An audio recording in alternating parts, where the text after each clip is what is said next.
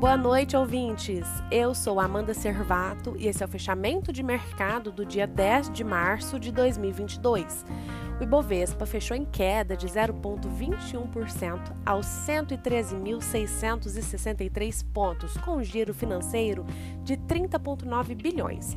Entre as maiores altas do dia, tivemos Gerdau com 4,61 de alta, Qualicorp subindo 4,18% e Petrobras com alta de 3,5%. Já entre as maiores baixas, o destaque é para Embraer SA caindo 14,93%, Grupo Natura com queda de 9,30% e Banco Inter recuando 7,12%.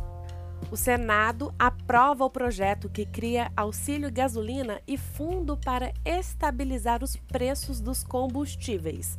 A proposta ainda tem que ser votada na Câmara. O objetivo aqui é conter a alta dos preços de derivados do petróleo.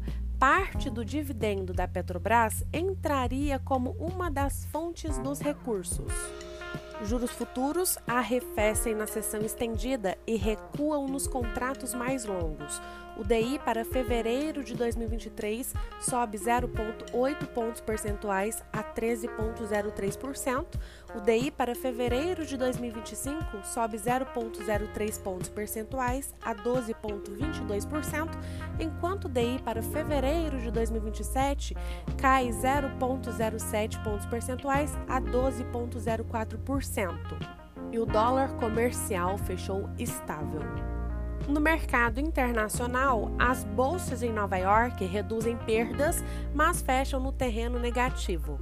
O Dow Jones fechou em queda de 0,34%, o S&P 500 recuou 0,43% e o Nasdaq fechou em baixa de 0,95%. As bolsas europeias voltam a cair forte após o encontro entre Rússia e Ucrânia não render frutos o índice Stock 600 recuou 1,81%.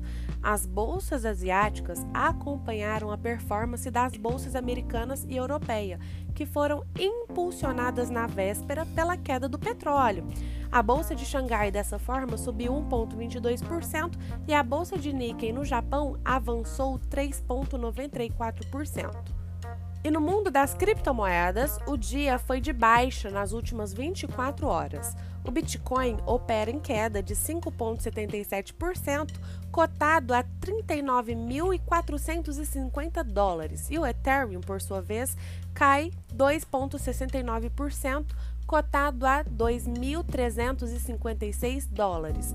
Em Nova York, o NCI, que é o índice das principais criptomoedas, cai 4,76%.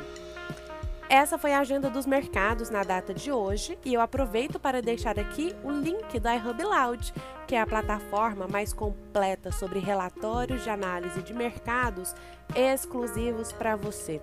Uma ótima quinta-feira a todos.